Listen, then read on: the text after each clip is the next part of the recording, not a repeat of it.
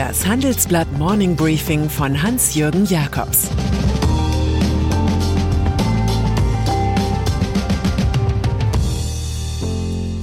Guten Morgen allerseits. Heute ist Montag, der 11. Juli 2022 und das sind unsere Themen. Stillstand, eine Pipeline, durch die nichts fließt. Beststand, der Boom der Berater. Beistand, wie Uber in Europa Politiker einspannte.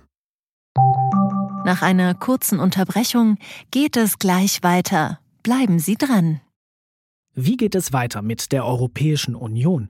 Präsidentschaftswahlen in den USA, EU-Parlamentswahlen, geopolitische Krisen und wirtschaftliche Schwierigkeiten. Wir suchen Lösungen für diese Herausforderungen. Am 19. und 20. März auf der digitalen Europakonferenz von Handelsblatt, Die Zeit, Tagesspiegel und Wirtschaftswoche. Über die Zukunft Europas sprechen wir mit Bundeskanzler Olaf Scholz, Wirtschaftsminister Robert Habeck und vielen mehr. Kostenlose Anmeldung unter europe20xx.de. Gasknappheit. Ein bisschen grotesk ist es schon. Bundeskanzler Olaf Scholz freut sich lautstark, dass Kanada nun entgegen den Anti-Russland-Sanktionen eine reparierte Turbine für Nord Stream 1 liefert. Die Arbeiten an der Turbine boten Wladimir Putins Gazprom einen willkommenen Grund, nur noch 40 Prozent der vereinbarten Menge durch die Ostseegaspipeline zu schicken. Nun kommt der völlige Lieferstopp und zwar auch aus einem schönen Grund, auf zehn Tagen terminierte Wartungsarbeiten beginnen. Das ist ein Routinevorgang, der gar nicht routiniert enden könnte. Minutiös liefert mein Kollege Moritz Koch die Rekonstruktion eines Staatsversagens. Er zeichnet nach, wie im Berliner Regierungsviertel niemand den Amerikanern glaubte, als die 2021 vor verdächtig niedrigen Füllständen des Gazprom-Gasspeichers warnten. Koch beschreibt, wie Angela Merkel beschönigte, wie sich Peter Altmaier im Nachhinein ganz schön clever gibt, wie man kritische Artikel verdrängte und sich Olaf Scholz heute fragt, warum denn bloß niemand einen Schluss aus dem leeren Speicher gezogen habe. Ja, warum wohl? Das müsste der Ex-Vizekanzler besser wissen als seine schwindenden Wähler. Für Herbst und Winter zeichnet sich ab, dass die Preise für das knappe Gut Gas steigen werden. Die Menge wird zwischen Industrie- und Privathaushalten rationiert werden müssen. Für Wirtschaftsminister Robert Habeck ist eine mögliche staatliche Zuweisung von Gas ein politisches Albtraum-Szenario. Sie würde Deutschland vor eine Zerreißprobe stellen, die wir lange so nicht hatten. Das Schlusswort zum Gasgau kommt von Thomas Kleine-Brockhoff vom German Marshall Fund. Sich sehenden Auges in eine solche Abhängigkeit zu begeben, das war keine Nebenwirkung, das war das gewünschte Ziel. Berater. Guter Rat ist teuer, vor allem wenn es um die großen 4D des Transformationskapitalismus geht. Dekarbonisierung, Digitalisierung, Deglobalisierung, Deals. Die vom Gespenst der Disruption aufgescheuchten Firmenchefs suchen dabei immer stärker die Nähe von Consulting-Firmen, wie unsere Titelstory zeigt. Sie bezieht sich auf eine Auswertung der Wissenschaftlichen Gesellschaft für Management und Beratung in Bonn.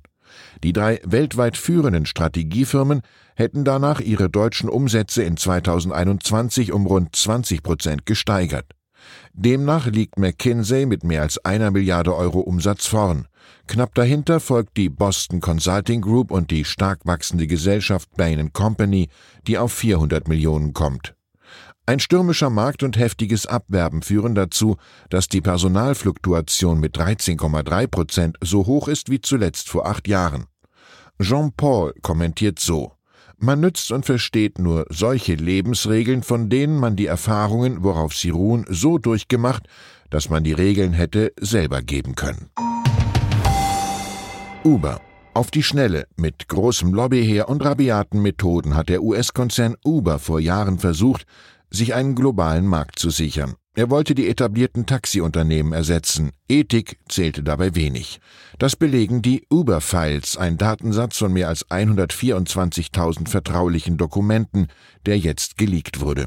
Er zeigt unter anderem, dass das US-Unternehmen 2014 in Frankreich den damaligen Wirtschaftsminister und heutigen Präsidenten Emmanuel Macron als Kontakt gewann. Es gab etliche bisher unbekannte Treffen. Sie seien in einer bemerkenswert warmherzigen, freundlichen und konstruktiven Atmosphäre empfangen worden, notierten die Uber-Leute über Termine mit Macron. Auch die einstige EU-Kommissarin Nelly Kroes setzte sich nach ihrem Ausscheiden in Brüssel 2014 engagiert und clandestin für Uber ein. Später wurde sie dort offiziell gegen 200.000 Dollar Jahressalär Beraterin. In Deutschland koordinierte der heutige haushaltspolitische Sprecher der FDP Otto Fricke von September 2014 bis März 2015 die Uber-Lobby-Kampagne. Damals war er aus der Politik aus und in die Münchner Agentur CNC eingestiegen. Ubers Cheflobbyist für Europa gab Fricke damals freie Hand. Die Unterlagen zeigen auch, dass mehrere Uber-Niederlassungen mit Kill-Switches ausgestattet wurden. Das ist eine spezielle Software mit der Funktion, im Falle einer Razzia den Ermittlern den Zugang zum Computer zu sperren. Gegen das jüngste Datenleck aber half keine Software. Shinzo Abe. Heute schaut Japan auf eine Totenwache und auf Wahlergebnisse. Aufgebahrt wird der Leichnam des langjährigen Ministerpräsidenten Shinzo Abe. Er wurde am Freitag während des Wahlkampfs zum Oberhaus von einem 41-Jährigen ermordet.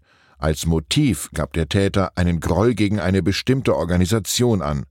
Dabei soll es sich um eine religiöse Gruppe handeln. Mit seinen Abenomics, die auf Konjunkturprogramme und Deregulierung setzten, hinterließ der konservative AB ein spezielles japanisches Wirtschaftskonzept. Zwei Tage nach dem Attentat fuhr seine liberaldemokratische Partei am Sonntag einen deutlichen Wahlsieg ein.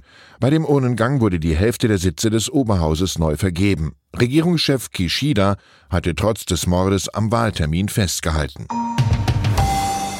Netflix-Serie mit einem Affenzirkus an Heiterkeit erinnert derzeit die Netflix-Serie King of Stonks an die Gaunereien bei Wirecard, dem pulverisierten DAX-Konzern. Vieles ist gut ausgedacht, die Realität aber schlägt jedes Drehbuch. Nun enthüllen die Kollegen der Financial Times, wie der einstige CEO Markus Braun eine immer grellere Illusionsshow der vermeintlich guten Zahlen fabrizierte.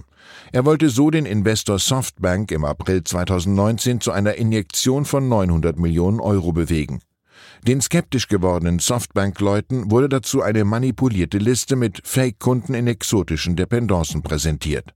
Braun bestreitet ein Fehlverhalten. Bis der Prozess eines Tages beginnt, lauschen wir auf Netflix dem Hauptdarsteller, der brüstet sich, ganz ehrlich, die Welt liebt Arschlöcher. Und dann ist da noch Sanna Marin, finnische Ministerpräsidentin, die in der vorigen Woche den NATO-Beitritt Finnlands auf den Weg brachte. Sie belohnte sich am Wochenende mit Urlaub. Die 36-jährige Sozialdemokratin begann ihn mit dem Besuch des finnischen Rockfestivals Ruisrock. Die Veranstalter posteten ein Bild des Rockfans auf Instagram. Zu sehen ist eine lächelnde, optimistische Frau in Lederjacke, Shorts und Stiefeln.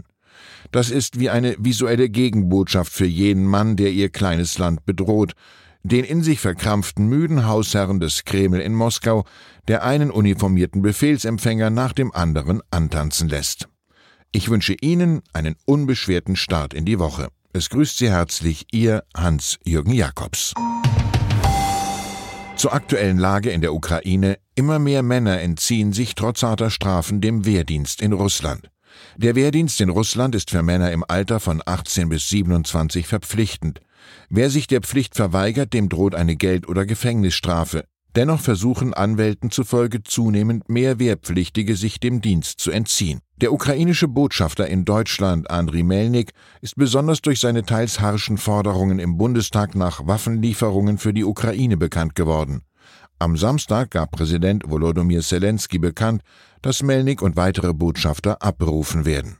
Weitere Nachrichten finden Sie fortlaufend auf handelsblatt.com/Ukraine. Das war das Handelsblatt Morning Briefing von Hans-Jürgen Jakobs, gesprochen von Peter Hofmann. Die deutsche Wirtschaft steht am Scheideweg. Um wettbewerbsfähig zu bleiben, müssen Unternehmen wichtige Transformationen anstoßen.